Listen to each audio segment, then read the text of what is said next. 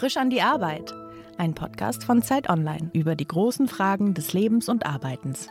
Herzlich willkommen bei Frisch an die Arbeit. Mein Name ist Daniel Erck. Heute zu Gast ist die Medizinethikerin Prof. Dr. Alena Büchs. Herzlich willkommen.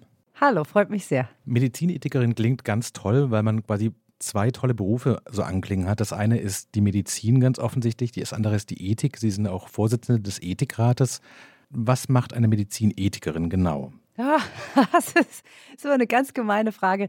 Eigentlich ist das ja ein geisteswissenschaftliches Fach, das sich mit der Medizin beschäftigt. Also die Ethik beschäftigt sich mit dem guten und richtigen Handeln in der Medizin, die Medizinethik. Aber inzwischen ist es tatsächlich so, dass mein Arbeitsalltag relativ vielgestaltig geworden ist. Also das reicht wirklich von immer noch Dingen am Krankenbett, weil ich auch immer noch klinische Ethikberatung mache an mhm. dem Universitätsklinikum in München am rechts der Isar über das, was so Professoren halt machen, also mhm. Vorlesungen halten, ein Team führen, Vorträge halten, Publikationen schreiben, Anträge schreiben für irgendwelche Forschungsprojekte, bis hin eben zu den öffentlicheren Dingen, die durch den Ethikrat dazu gekommen sind. Und der Ethikrat, das muss ich sagen, bestimmt schon auch meinen Arbeitsalltag recht intensiv. Das Interessante an diesem Fach ist auf eine Art, dass man vielleicht vor fünf oder zehn Jahren wäre das für viele relativ abstrakt gewesen, glaube ich. Hätten gesagt, interessant, Nischenthema, wer beschäftigt dich damit, was soll das Ganze vielleicht auch? In den letzten Jahren sind aber die Themen, an denen Sie arbeiten, doch für viele sehr konkret geworden. Also wenn man sich reinguckt, was der Ethikrat in den letzten Jahren gemacht hat, ist natürlich die Pandemie ein großes Thema. Das Stichwort Triage haben, glaube ich, alle Menschen in Deutschland mittlerweile einmal gehört.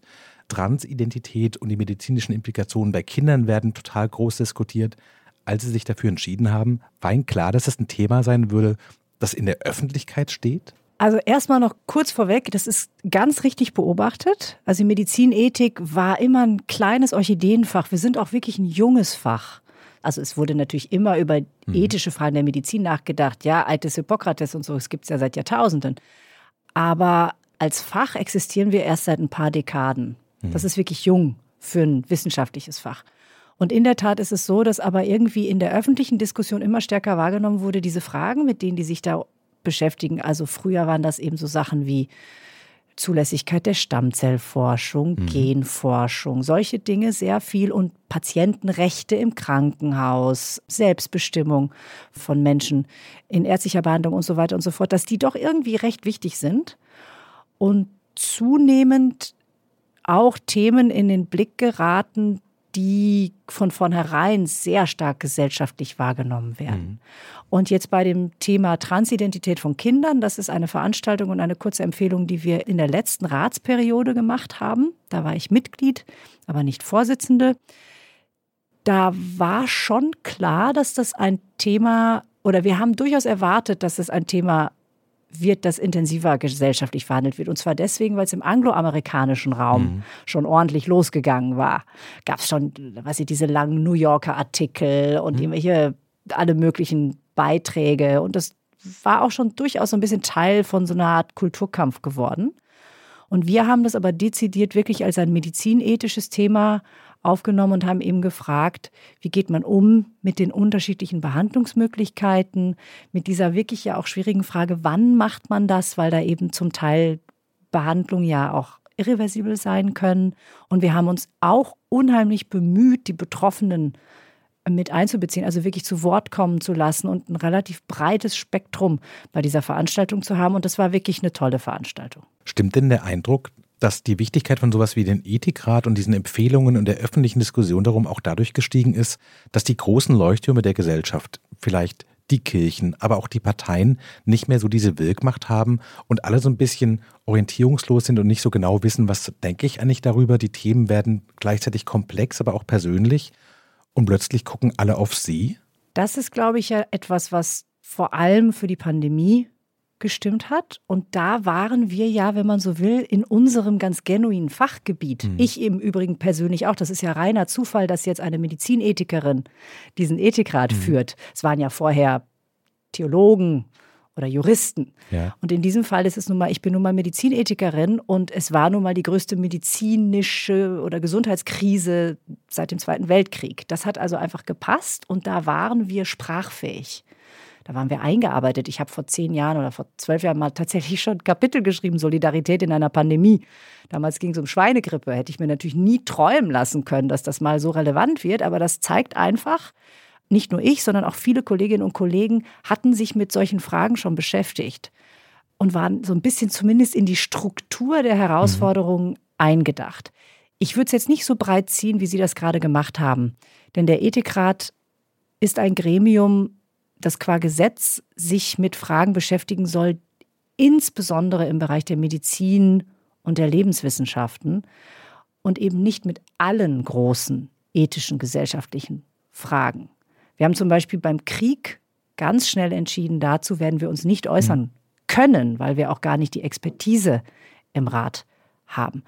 Aber, und da gebe ich Ihnen recht, es gibt, glaube ich, schon gesellschaftlich ein gestiegenes Bedürfnis nach Orientierung, auch ethischer Orientierung. Und natürlich kann das damit zusammenhängen, dass die Instanzen, die das früher stärker gemacht haben, wie zum Beispiel die Kirchen, eben tatsächlich Mitglieder verlieren und selbst sich auch fragen, ob sie gerade gesellschaftliche mhm. Relevanz einbüßen. Und als Fachvertreterin, als Ethikerin würde ich natürlich sagen, natürlich ist die Ethik ein ganz wichtiges orientierendes Fach, aber wir sind ein wissenschaftliches Gremium. Wir sind ein mhm. wissenschaftliches Gremium der Politikberatung. Ich würde niemals uns auf die Fahnen schreiben, wir machen hier die große gesellschaftliche Orientierung, wenn wir da Impulse setzen können, hier und da bei wichtigen Themen. Jetzt werden wir zum Beispiel auch mal was zum Klimawandel machen, mhm. da wo wir spezifisch uns was dazu sagen können. Also wir können nicht zu allem etwas sagen. Wenn wir da im orientierenden Impuls setzen, dann freue ich mich sehr. Aber in einer pluralen Gesellschaft brauchen wir ganz viele unterschiedliche Institutionen, die Orientierung bieten. Sie haben das gerade schon in so einem Nebensatz erwähnt, dass die amerikanische Art, Dinge zu diskutieren, so einen Kulturkampf mit sich bringt, die vielleicht in den Themen überhaupt gar nicht drinsteckt. Sie haben es am Thema der Transidentität und der medizinischen Angleichung gesagt. Das gilt aber ja auch für andere Themen auch. Ist es für Sie manchmal, wenn Sie in der Tiefe der Medizinethik da drin sind und quasi sich seit Wochen, vielleicht Monaten über spezielle Aspekte Gedanken machen, irritierend, wenn dann quasi so brachiale Dichotomien da so reinbrechen, also quasi zwei Parteien sich bekämpfen und sie denken so, so funktioniert das doch überhaupt gar nicht und das Thema gibt es eigentlich überhaupt nicht her. Das ist viel diffiziler, viel persönlicher, vielleicht auch viel tragischer für die Betroffenen und dann wird das so öffentlich, so stammtischig diskutiert und den Eindruck so, mach das bitte nicht. Wir könnten da doch viel klüger drüber reden und dann finden wir übrigens auch schnell einen Kompromiss. Ja, klar denkt man das ab und zu mal, aber ich verstehe oft, wo das herkommt. Ja? Also oft sind das ja sozusagen so Speerspitzen von Argumenten, die dann verkürzt werden, verstärkt werden und dann entsteht so eine Polarisierung. Aber das heißt nicht, dass nicht sozusagen der Ursprung einer bestimmten Position oder Argumentation nicht Teil auch einer nuancierteren Debatte wäre. Nur man lässt dann halt die Nuance weg. Worum Ethik sich ja immer bemüht, ist, die Argumente offen zu mhm. legen, also zum Beispiel Argumente dafür zu prüfen für etwas, aber eben auch Argumente gegen, die miteinander abzuwägen, die zu untersuchen und zwar redlich und ernsthaft und ehrlich mhm. und eben gerade nicht darauf ausgelegt, ich will meine Position so scharf und so stark wie möglich machen, sondern wir versuchen im Ethikrat ja meistens so eine Art also ich nehme immer die Metapher, den Korridor der Gemeinsamkeit auszuloten. Mhm.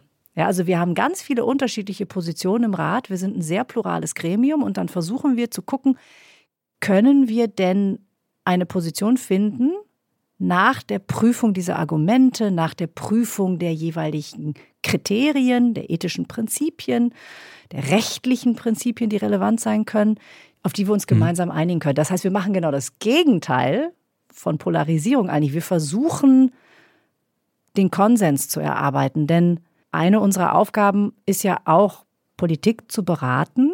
Und gerade für die Politik ist es jedenfalls aus meiner Perspektive enorm wichtig, also so gestaltet sich ja auch dann die politische Entscheidung häufig, dass man versucht auszuloten, wo können wir zusammenkommen mhm. und etwas vorschlagen, etwas politisch entscheiden das eben möglichst viele mitnimmt, das für mhm. die möglichst idealerweise fürs ganze Land gut ist. Und da bieten wir hoffentlich eine wichtige beratende Vorarbeit dass wir das sortieren, dass wir dieses Abwägen für unseren speziellen Bereich, für diese ethischen Fragen eben sozusagen vornehmen und dann anbieten. Manchmal klappt das nicht, manchmal kommen wir nicht in den Konsens und dann müssen wir einfach sagen, liebe Politik, bei dieser Frage ist es uns nicht gelungen, diese gemeinsame Position zu erarbeiten und deswegen bieten wir euch jetzt zwei, jeweils mit der Begründung. Mhm. Das ist immer das, was wir offenlegen, die Argumentation. Und um nochmal auf diese öffentliche Diskussion zu kommen, dieses Offenlegen von Argumenten, dieses gegenseitig sich zuhören und das auch ernst nehmen, was zum Beispiel jemand, der mit einer ganz anderen Position startet, sagt. Das ist das, was mir manchmal natürlich in öffentlichen Debatten hm. fehlt, ne? weil dies auch gerade diese Kulturkampfdebatten, wo eben möglichst pointiert, möglichst kernig, hm. möglichst verkürzt. Und das tut mir dann schon ein bisschen weh, weil ich denke, ihr lieben Leute, es hilft niemandem, wenn wir uns irgendwie in unseren Extrempositionen einbetonieren. Wir müssen unbedingt die Sachen nuancierter und ernsthafter diskutieren, weil wir alle gemeinsam hier in diesem mhm. Boot miteinander sitzen und das irgendwie gestalten müssen, wie wir miteinander leben. Und da müssen wir zueinander gucken und nicht jeweils jeder aus seiner Ecke des Bootes rauf aufs Meer. Wie findet denn Ihre Willensbildung konkret statt? Also es kommt ein Thema auf Sie zu, Gehen Sie erstmal in die Bibliothek und lesen die Klassiker oder haben Sie das eigentlich schon so halbwegs parat und haben so ein grobes Gefühl, in welche Richtung das geht, welche Argumente wichtig sind? Oder müssen Sie sich quasi so, ich weiß nicht, wie bei der Doktorarbeit nochmal hinsetzen und sagen, so, ich muss jetzt erstmal sortieren, was sind die relevanten Positionen dazu, was wird vielleicht im angloamerikanischen Raum dazu gemacht, welche Denkschulen gibt es da, welche Aspekte sind wichtig? Wie fangen Sie so ein Thema an? Also bei mir ist das so, idealiter ist es genauso. Also ich greife auch immer noch sozusagen zu bestimmten auch medizinethischen Urtexten, wenn man so mhm. will. Ähm, wir sind ein junges Fach, deswegen sind das meistens tatsächlich jüngere Texte, viel angloamerikanisch. Ich bin da relativ stark angloamerikanisch geprägt, aber auch, auch im deutschen Raum geht man wirklich nochmal in die Bibliothek und, und holt sich das mhm. nochmal raus. Das kommt aber natürlich ein bisschen aufs Thema an. Und das Zweite ist, ich bin dieser Tage ja, das sind viele Professorinnen und Professoren, insbesondere wenn man dann ein Institut leitet, wird man ja fast schon ein bisschen Wissenschaftsmanager. Also es ist wirklich inzwischen ein wunderbarer Luxus, wenn ich selber mir nochmal ein Thema erschließen kann. Meistens ist es so, ich habe das Thema vor fünf Jahren irgendwie erschlossen, habe gesagt, okay, das ist was, da werden wir jetzt zu forschen. Und jetzt überlegen wir mal, wie wir das in meiner Gruppe aufteilen. Wer hat Lust, diesen oder jenen Aspekt zu bearbeiten. Mhm. Welche Drittmittelförderungen, was weiß ich, von der DFG oder äh, von der EU oder so gibt es, um mit Fragen, die wir spannend finden, zu arbeiten. Und da muss man das natürlich auch ein bisschen anpassen. Also das hat dann schon etwas sehr Wissenschaftstechnisches, aber diese Freude, auch nochmal grundlegende Texte zu lesen, dann ein Thema zu sortieren, und natürlich ist so, da habe ich auch schon viel im Kopf. Ja, ich mache die Nummer jetzt auch schon seit einer ganzen mhm. Weile. Das heißt, ich takte das ja auch in den Korpus meiner eigenen Arbeit ein. Und also man hat schon so ein Raster im Kopf, wie man sich Themen nähert. Aber es ist immer wieder so, also ich erinnere jetzt gerade, was nur mal als Beispiel, das ist jetzt ein Beitrag, da habe ich mit Kolleginnen und Kollegen, haben wir einen Artikel geschrieben zu ethischen Implikationen von KI-basierter Psychotherapie. Mhm. Also jetzt wirklich auch so ein bisschen ein, aber vielleicht gar nicht so ein Orchideen-Thema. Also es ist. Aber ich glaube, wir müssen es kurz erklären. Also künstliche Intelligenz wird eingesetzt. Wofür genau? Also es gibt inzwischen in Anführungszeichen künstlich intelligente mhm. Algorithmen, die schon ganz unabhängig psychotherapeutische Interaktion anbieten können. Also es gibt alle möglichen so Chatbots, es gibt okay, mhm, Avatar-basierte ja. Programme, es gibt das, dass das dann auch noch über irgendwelche Oberflächen, also über Roboter oder über irgendwelche Screens und was weiß ich nicht alles vermittelt ist. Und wir haben da relativ früh uns das angeguckt, als das auch noch ziemlich experimentell alles war. Inzwischen wird das wirklich, das wird in den USA, wird das von Kliniken ganz breit schon eingesetzt. Ganze Versicherungen haben das inzwischen als Teil ihres Angebotes eingesetzt. Und da haben wir uns eben gefragt, was sind die Vorzüge solcher Anwendungen, aber was könnten eben ethische oder soziale Implikationen sein. Und da waren wir ziemlich früh dran an dem Thema. Und da habe ich gemerkt, okay, da habe ich tatsächlich auch die Hauptarbeit geleistet, obwohl das ein, etwas war, was ich mit einer Kollegin von mir und eben jemandem aus der Psychotherapie gemacht habe. Da hatte ich mal wieder wirklich diese, diese sehr ursprüngliche Forschungserfahrung, dass man ein Thema ganz neu durchdenkt und sich wirklich genau überlegen muss, welche Aspekte spielen da eine Rolle. Und weil ich mich natürlich mit so etwas wie in Anführungszeichen KI-basierter Medizin schon eine Weile beschäftige, fange ich da auch nicht bei Null an. Aber das war nochmal ziemlich ans Reißbrett zurück. Das hat wirklich Spaß gemacht. Sie haben vorhin gesagt, dass Sie vor fast zehn Jahren die Frage Solidarität in der Pandemie in der Theorie sich erarbeitet haben. Jetzt hatten Sie ja den ungewöhnlichen Fall, dass quasi ein Thema, dem man sich erstmal theoretisch nähert, sehr konkret eintrifft und damit quasi auch den Vorzug, den Abgleich von Theorie und Praxis einmal im großen Stil zu machen. Was für einen Eindruck hatten Sie denn von dem, was Sie vorher gedacht hatten? War das zutreffend? Hat das so funktioniert, wie Sie sich das quasi wissenschaftlich überlegt hatten? Das ist eine wahnsinnig gute Frage, die mich deswegen umgetrieben hat, weil ich das nicht nur mit diesem einen Pandemiepapier von vor, ich glaube, zwölf Jahren oder so erlebt habe, sondern noch krasser. Ich habe meinen Magister geschrieben zur Verteilung knapper Ressourcen im Gesundheitswesen. Da ging es um Triage. Mhm.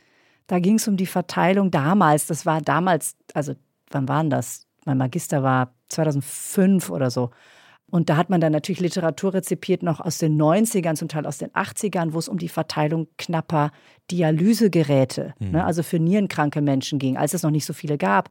Aber da gab es auch diese ganzen Paper von irgendwelchen Philosophen dazu, wer kriegt denn jetzt das letzte Beatmungsgerät?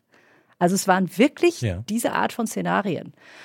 Über sowas können Philosophen nämlich sehr, also sehr schön nachdenken. Das sind ja sozusagen für Philosophen sind das tolle Gedankenexperimente. Ja, ich habe irgendwie ein Gerät, vier Patienten. Wer soll es kriegen und warum? Was sind die jeweiligen Kriterien, nach denen man das macht? Und das habe ich in meinem Magister theoretisch durchdacht.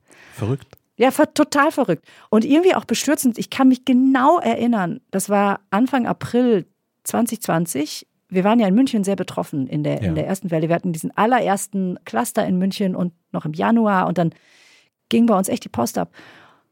Da habe ich mit unserem Chef der Intensivmedizin, ein wunderbarer, wunderbarer Arzt, gesprochen, ne, weil wir hatten das ja, ich hatte das halt früh auf dem Schirm, weil ja, ich wusste, okay, das kann, da kann jetzt echt ernsthaft Triage kommen. Ja? Das, was du in deinem Magister irgendwie da theoretisch durchdacht hast. Und dann rief der mich an und sagte, also wir haben jetzt noch eine sozusagen Stufe, wo wir noch, die hatten schon alles zum Intensiv Bett gemacht, was nicht bei drei auf Baum war. Ja, also das war, das innerhalb von Tagen hat dieses Klinikum umgerüstet. Das war wirklich beeindruckend. Auch überall in Deutschland, wie schnell da reagiert wurde. Und dann sagte er mir, also eine Stufe können wir noch öffnen, dann ist Schluss. Dann sind wir in der Triage. Und das werde ich nie vergessen. Das war einer der beängstigendsten Momente meines ganzen Lebens. Und ich meine, ich habe auch schon ein bisschen was erlebt in meinem Leben, weil ich gedacht habe, das kann nicht wahr sein, dass wir in so einer, so einer verzweifelten Situation sind, dass wir in einem so hochgetunten Gesundheitswesen, wie wir es eigentlich haben, das damals auch noch besser ausgestattet war, was Personal zum Beispiel anbelangt. Ja, und natürlich gab es immer mal irgendwie Knappheitsprobleme, aber nie fundamental. Nie, dass man mhm. Menschen das, was sie brauchen, um zu überleben, nicht geben könnte. Wir sind da nicht hingekommen. Das war die schlimmste Situation, Gott sei Dank. Aber ich weiß noch ganz genau, dass ich da im Kopf überprüft habe, sehr intensiv. Wir hatten als Medizinethiker uns da übrigens deutschlandweit und auch global schon vernetzt. Also es gab schon Treffen mit Hunderten von Medizinethikern, die angefangen haben, darüber nachzudenken, okay, wie kann man jetzt wirklich, wenn wir in so eine Situation der Triage kommen, was haben wir schon an, was gibt es schon an Leitlinien, was gibt es schon an Literatur, wie bringen wir das zusammen? Da wurde schon sofort gearbeitet. Das heißt, ich hatte schon diesen professionellen Zugang dazu und ich wusste schon, wir können, es gibt Wege und Möglichkeiten, zumindest was Belastbares prinzipiengeleitetes zu erarbeiten. Und das ist ja dann auch in der Phase tatsächlich passiert. Aber der Moment, in dem man denkt, okay, das, was du damals durchdacht hast, das wird jetzt absolut praxisrelevant. Das war ziemlich heftig und gleichzeitig erleichternd, also schrecklich, aber die eine Erleichterung, die ich gespürt habe, war, wir haben was. Und das passt. Hm, wir fangen nicht bei Null an. Das ist nicht falsch. Ja. Wir sind letztlich zumindest in der Theorie vorbereitet.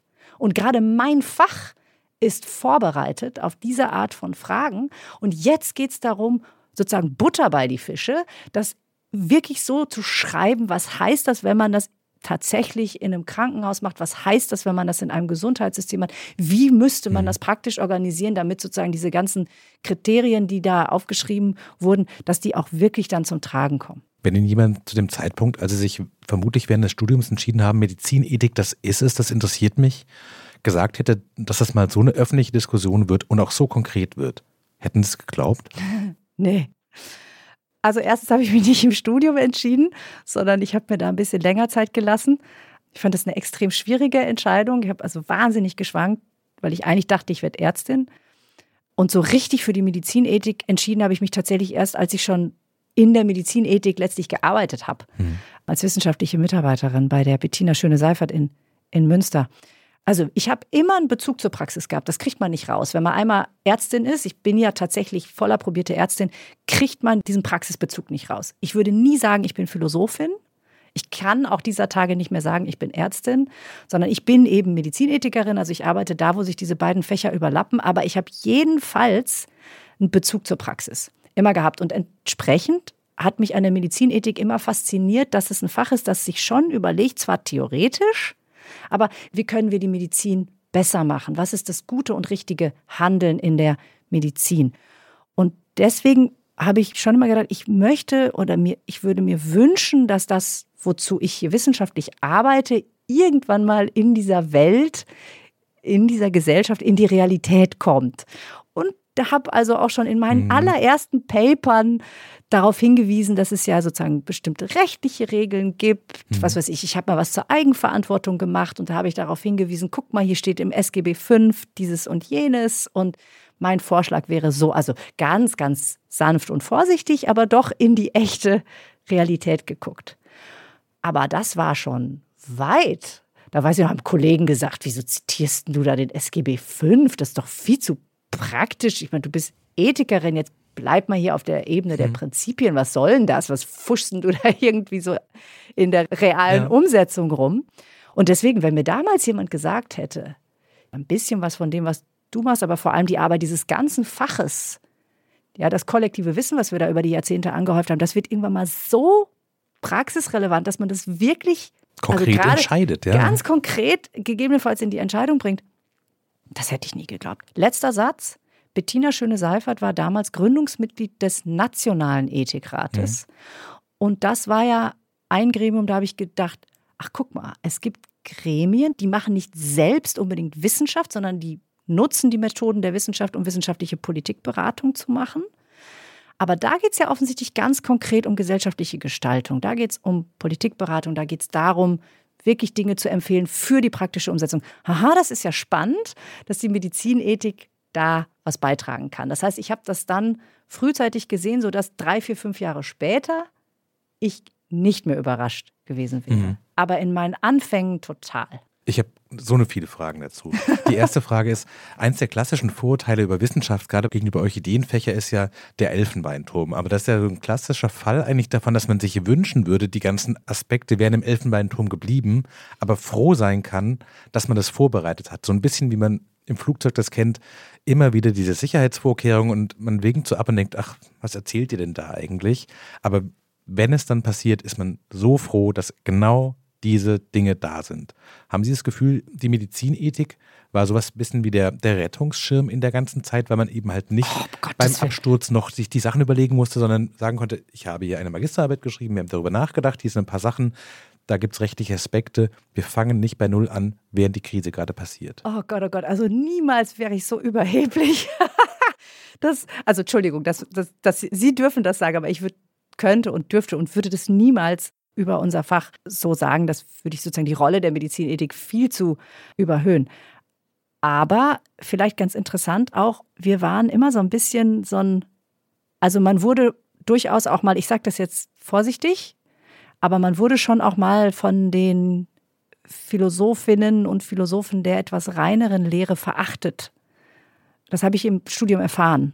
Ne? Dass man das, also ihr, was ihr da macht, das ist doch alles, das ist doch alles dreckige Praxis sozusagen. Das ist doch nicht ideale Theorie, ja, ja non-ideal theory. Das ist so ein Begriff in der Philosophie. Und ich habe lange gebraucht, bis ich verstanden habe, das heißt, das ist dann echte Praxis. Das ist sozusagen nicht, eben nicht Idealbedingungen. Naja, und die Gesellschaft funktioniert nie unter Idealbedingungen. Und das heißt, man musste sich immer irgendwie so ein bisschen rechtfertigen, dass man diese Praxisprobleme interessant fand und für die tatsächlich was entwickeln wollte. Denn die sind ja dann doch manchmal sehr kasuistisch. Ja, also je tiefer man in die Praxis geht, desto verästelter und mhm. verzweigter wird das und desto weniger kommt man von generellen, übergreifenden Prinzipien weg hin zu eben Empfehlungen, die dann sehr viel feinkörniger sein müssen. Und das ist ein Weg für die Philosophie. Und da waren wir sozusagen da irgendwie oft in dieser Schmuddelecke der Praxisanwendung.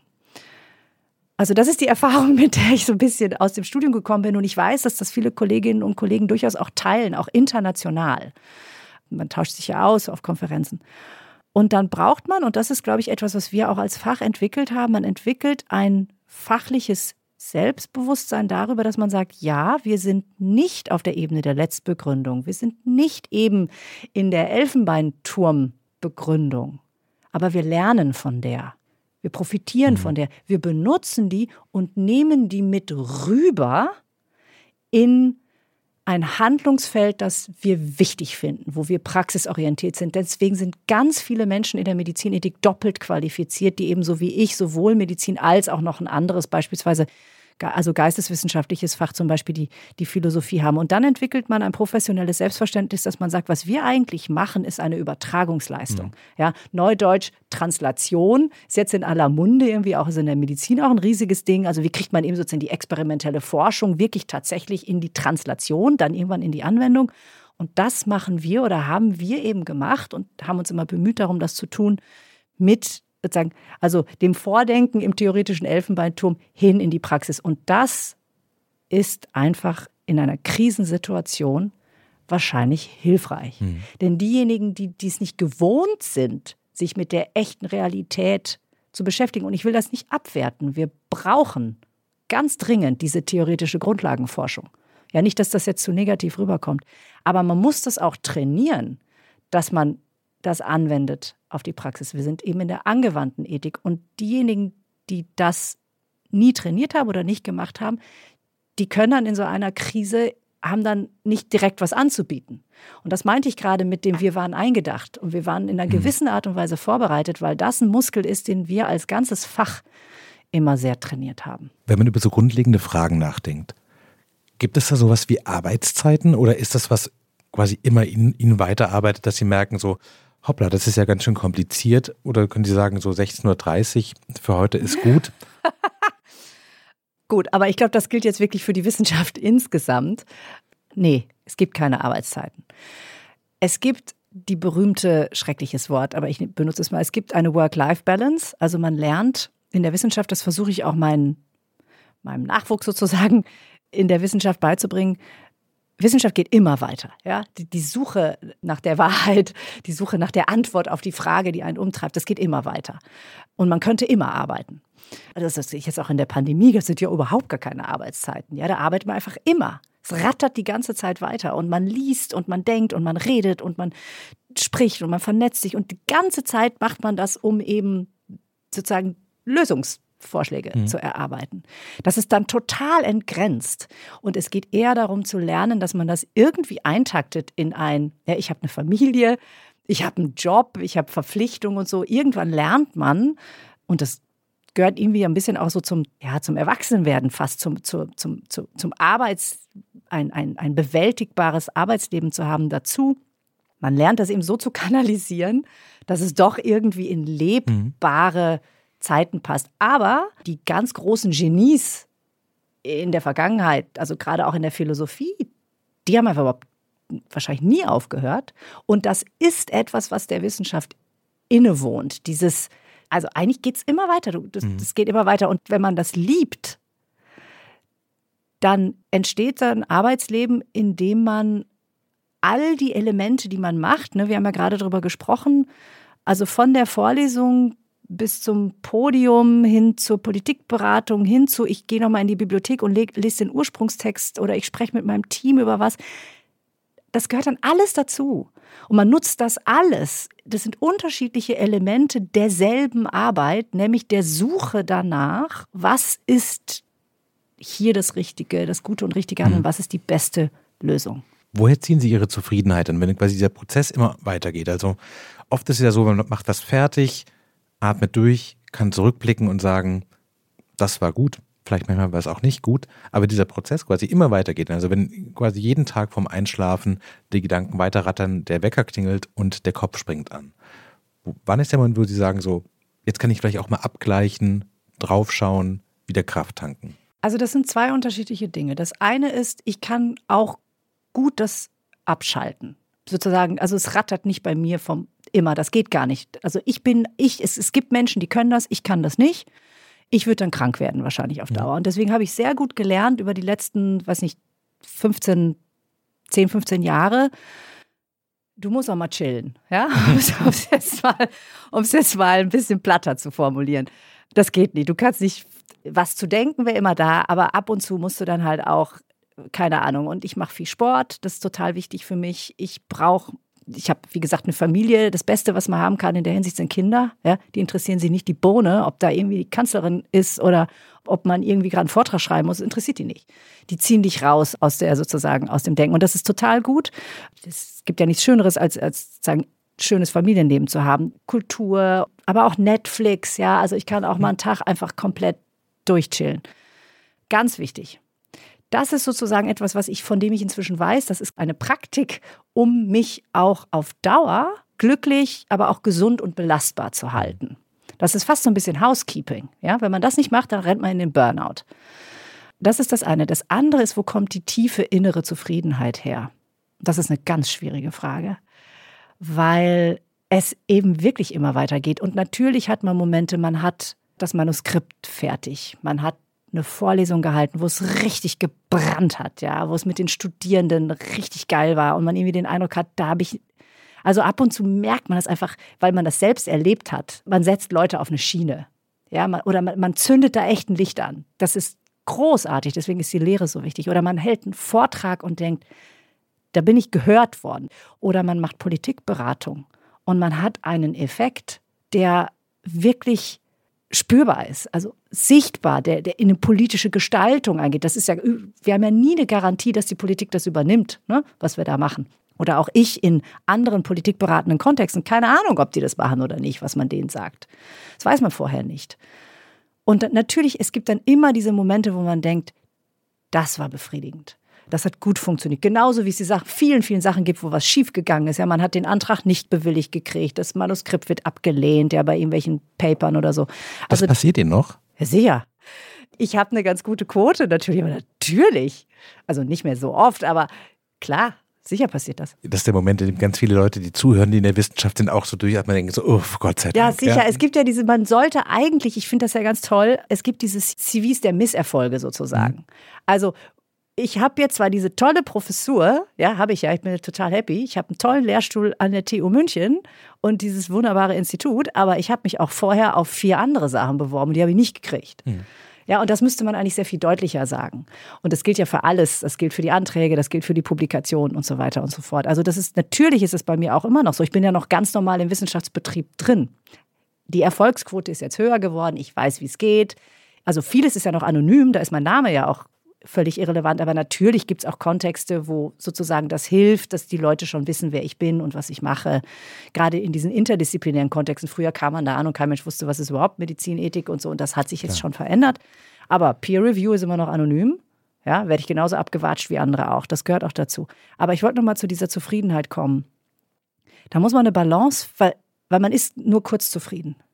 Das hat auch ein bisschen was Narzisstisches natürlich, was, glaube ich, viele, die die Wissenschaft machen, irgendwie dieses gewisse Getriebensein, dieses, man muss weiter.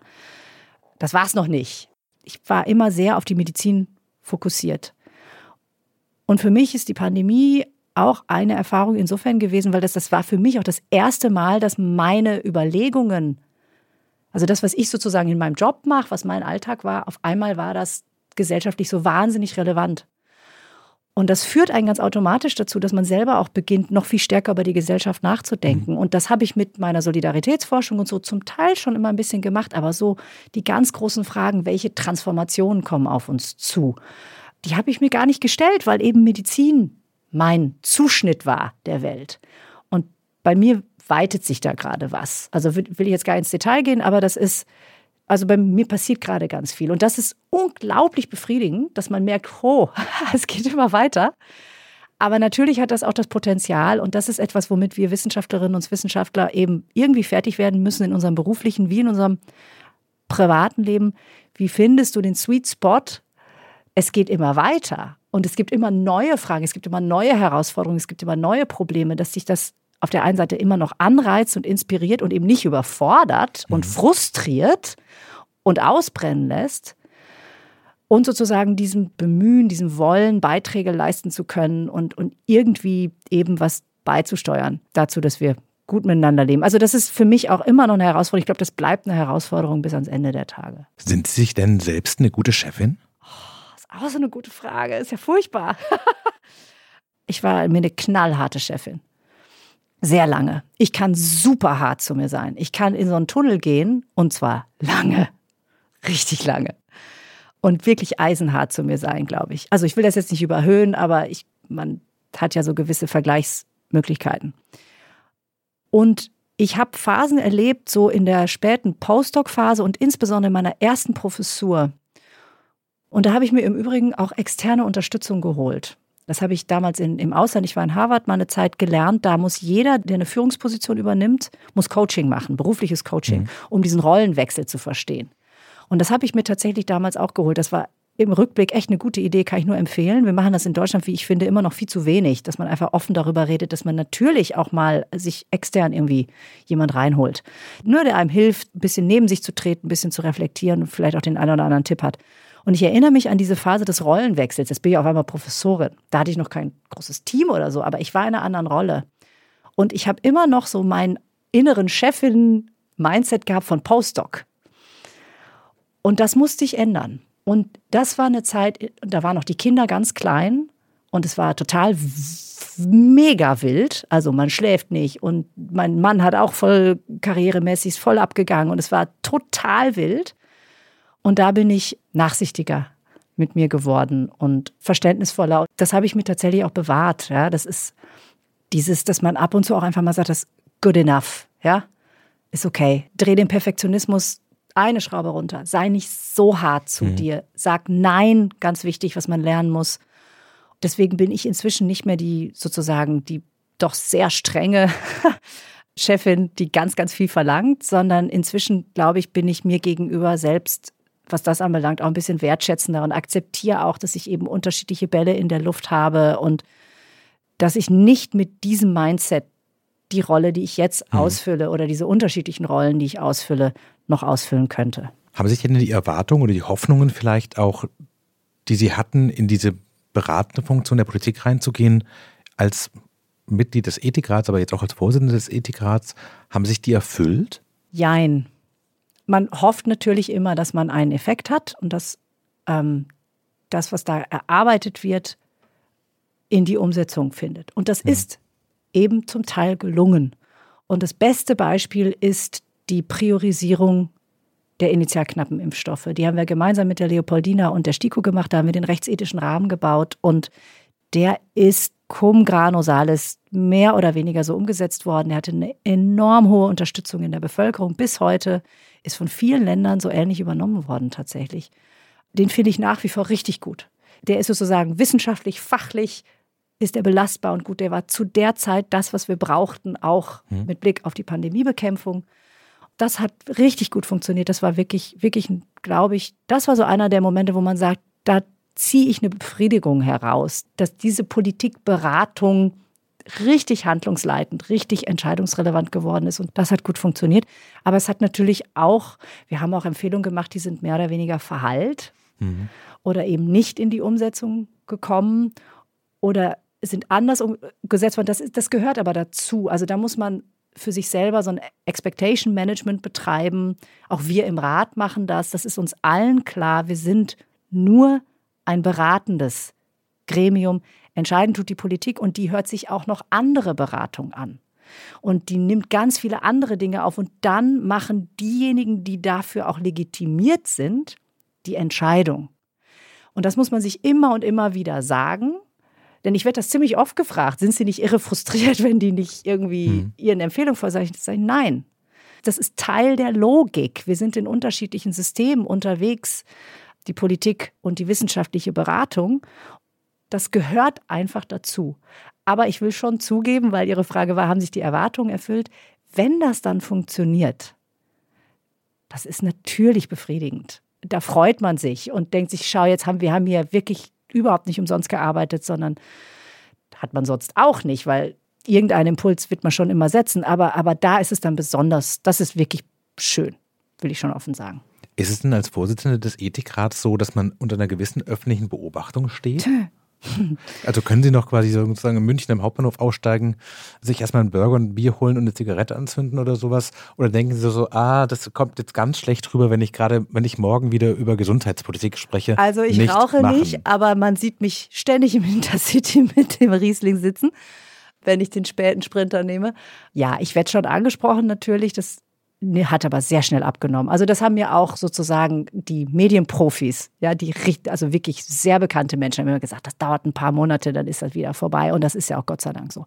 Ich werde immer noch angesprochen, gerade Reisen tatsächlich witzigerweise, also, also Bahnhöfe oder sowas. Aber also wirklich ganz überwiegend immer positiv und sehr höflich und, und freundlich. Und ich habe überhaupt kein Problem damit, ich, wenn ich einen Burger in der Hand habe oder so. Also ich, man, muss, man muss sich da ein bisschen abgrenzen. Ich bin ja, ich bin durch dieses Amt irgendwie auch eine Person des öffentlichen Lebens geworden. Das ist so, das war nicht vorherzusehen und ist halt einfach so und damit muss man sich irgendwie innerlich arrangieren. Es gibt da auch sehr herausfordernde Momente, weil eben natürlich auch nicht alles immer freundlich ist. Aber auf der anderen Seite darf man das auch alles nicht so hochhängen und irgendwie versuchen, weil ich bin nach wie vor absolut im Hauptberuf Wissenschaftlerin, absolut im Hauptberuf eben mit all den Dingen, die ich da mache. Dazu gehört auch der Ethikrat. Aber man lebt ja ein ganz normales Leben und man steht auch mal im absoluten Schussel-Look irgendwie im Lidl und kauft Tampons oder sowas, ja. Und wenn man da anfinge, darüber nachzudenken, wie kommt denn das jetzt hier rüber? Also solche Gedanken sofort abschneiden, das ist Quatsch. Gibt es denn in dieser großen Bandbreite an Dingen, die Sie gerade auch so als Teil Ihres Berufslebens skizziert haben, so ein Lieblingsteil? Also ist es die Vorlesung, was Sie vorhin sehr eindrücklich erzählt haben, wenn so dieser Funke da ist und man merkt, jetzt gerade ist Wissen in der Luft oder ist es der ruhige Tag in der Bibliothek, wenn man dann dazu kommt, sich selber auch zu kontrollieren? Ich kann mich immer nicht das Gespräch entscheiden. Im Kanzleramt? Es ist, na, es ist die Vielfalt. Es ist auch der Ethikrat. Das ist so inspirierend. Uns hat es ja auch zerfetzt. Ja, wir haben ja, wir haben uns also bis hin zu öffentlich wirklich haben wir uns ja auch durchaus sehr kontrovers auseinandergesetzt. Aber nach wie vor gibt es kaum was Inspirierenderes, als mit so vielen schlauen Leuten um den Tisch zu sitzen. Jetzt endlich auch mal wieder in Hybrid oder Präsenz und eben über diese Dinge so intensiv nachzudenken. Da gibt es immer wieder Momente, da denke ich mir, das ist echt beruflich mit das sozusagen Höchste, was ich erlebt habe. Aber dann denke ich das auch, wenn so ein Vortrag so richtig poppt, ja, mhm. oder wenn man es irgendwie geschafft hat, ein wirklich schwieriges Thema, das es hat selbst so Medienmomente gegeben, dass ich gedacht habe, da ist dir das einfach mal gelungen. Da ist es dir mal gelungen, dass du das so formuliert hast, dass ein wirklich schwieriges, herausforderndes Thema irgendwie kurz und knapp und das ist übergekommen, der Funke ist übergesprungen. Aber eben auch in der Lehre. Aber bis hin, das habe ich ganz am Anfang erwähnt, diese klinische Ethikberatung, ich meine, da geht es zum Teil um sterbende Menschen, um fürchterliche Schicksalssituationen. Was soll man jetzt hier tun? Soll man vielleicht noch länger behandeln oder soll man mit der Behandlung aufhören? Und wenn man da berät, und dann kommen Angehörige und in einer absoluten existenziellen Krise und sagen einem irgendwie, das hat mir jetzt geholfen. Ja, das sind auch Momente, da gehst du raus und denkst, es ist mir einfach dankbar, dass, dass man das machen kann. Und das ist einfach, weshalb ich diesen Job so unglaublich liebe, weil ich wirklich dieses Privileg habe, dass immer wieder solche Momente da sind. Ich habe auch Durchstrecken. Natürlich gibt es auch Phasen, in denen ist man frustriert und die eine oder andere Phase war ja auch irgendwie öffentlich sichtbar wahrscheinlich. Wie gesagt, es war nicht immer alles nur Friede, Freude, Eierkuchen. Aber immer wieder gibt es in dem Job, und das ist das Tolle auch an der Wissenschaft und gerade an einer Wissenschaft, die sich bemüht, sich eben auch öffentlich zu beteiligen, dass immer wieder echt man denkt, das wow, danke, dass ich das, dass ich das machen darf. Das klingt so ein bisschen, als hätten Sie nicht nur Ihren Beruf, sondern auch Ihre Berufung gefunden. Haben Sie manchmal die Sorge so, es kann eigentlich gar nicht mehr besser werden? Das hier ist as good as it gets? Oh Mann, auch wieder so eine tief, tief schürfende Frage. Also klar, habe ich gedacht, ich war sozusagen, ich sage es jetzt mal, Anfang, Mitte 40 in dieser Pandemie und ich habe da Momente erlebt, die ich mir nie hätte träumen lassen können und die, glaube ich, für jeden und für jede, und ich lasse es jetzt extra im Wagen, aber wo man sozusagen in einer Art und Weise beraten darf, die man sich nicht vorstellen konnte. Und da habe ich schon gedacht, verdammt, warum passiert dir das nicht mit 70? Dann kannst du den Haken dahinter machen und sagen, so, das war jetzt irgendwie. Und natürlich auch so eine gewisse Taktzahl und, und Intensität. Ich glaube, das ist das Tolle an meinem Fach, dass immer, immer wieder neue Fragen und neue Herausforderungen kommen. Und ich brenne halt dafür. Und ich brauche jetzt auch nicht, das will ich auch ganz offen sagen, die Intensität gerade der öffentlichen Wahrnehmung, die hat ja auch negative Seiten, die ich in der Pandemie erlebt habe. Die brauche ich wirklich, also da sage ich jetzt nicht, das war jetzt das Beste, was ich in meinem Leben je erlebt habe okay, und es kommt jetzt nichts ja. Gutes mehr. Also it was very good, das will ich gar nicht abstreiten. Ich habe das ja erwähnt, ne? dieses es war eine fürchterliche Zeit, in der ich ja auch, ich meine, ich habe auch in dieser Pandemie gelebt, ja, auch als Mutter von Kindern und als Tochter von Eltern und, und Freundin und, und so, ja, also auch das war eine belastende Zeit mit vielen Verlusten und Ängsten und, und sowas für uns alle. Deswegen würde ich nie sagen, das war irgendwie as good as it gets. Das, das klingt total verquer. Aber natürlich hat man professionell Momente erlebt, die absolut außergewöhnlich waren. Und da denke ich mir einfach, ja, das ist dir jetzt passiert und du hast ein Amt ausfüllen dürfen in einer Zeit, in der das nun mal quasi der Zufall so wollte, dass das gerade auch wirklich öffentliche Relevanz gehabt hat. Schätzt das. Das ist eine Erfahrung, die, ja, es war ein enormes Privileg, das machen zu dürfen. Aber das Fach und die Fragen und das, was mich antreibt, ist ja immer noch da. Und ich werde nie wieder Ratsvorsitzende sein. Ja, das geht ja sozusagen zu Ende. Absolut in anderthalb Jahren ist Schicht, geht gar nicht anders, weil dann endet meine Amtszeit. Und natürlich frage ich mich ab und zu, Gott, oh Gott, wirst du denken, sozusagen, das war professionell beruflich das Durchgreifendste, was du je gemacht hast. Aber ehrlich gesagt, in der letzten Zeit, ich habe schon, es kommen schon wieder so viele neue Pläne und, und auch Ideen und, und Dinge, die man machen will, dass ich eigentlich ganz zuversichtlich bin, dass ich mich jedenfalls nicht langweilen werde in der nächsten Phase meines Arbeitslebens und trotzdem immer zurückblicken werde mit, mit wirklich Dankbarkeit dafür, dass ich eben bestimmte Momente erleben durfte, die für so ein Arbeitsleben schon was Außergewöhnliches sind. Klingt fantastisch. Ganz herzlichen Dank. Wir sind schon am Ende des Gesprächs. Danke, dass Sie sich die Zeit genommen haben. Danke Ihnen zu Hause fürs Zuhören. Das war frisch an die Arbeit. Heute mit der Medizinethikerin und Vorsitzenden des Ethikrats Alena Büchs. Falls Sie Fragen an uns oder Frau Büchs haben, schreiben Sie uns gerne an frischandiarbeit.zeit.de. Vielen Dank, dass Sie da waren. Dankeschön, hat Spaß gemacht. Mir auch, sehr groß.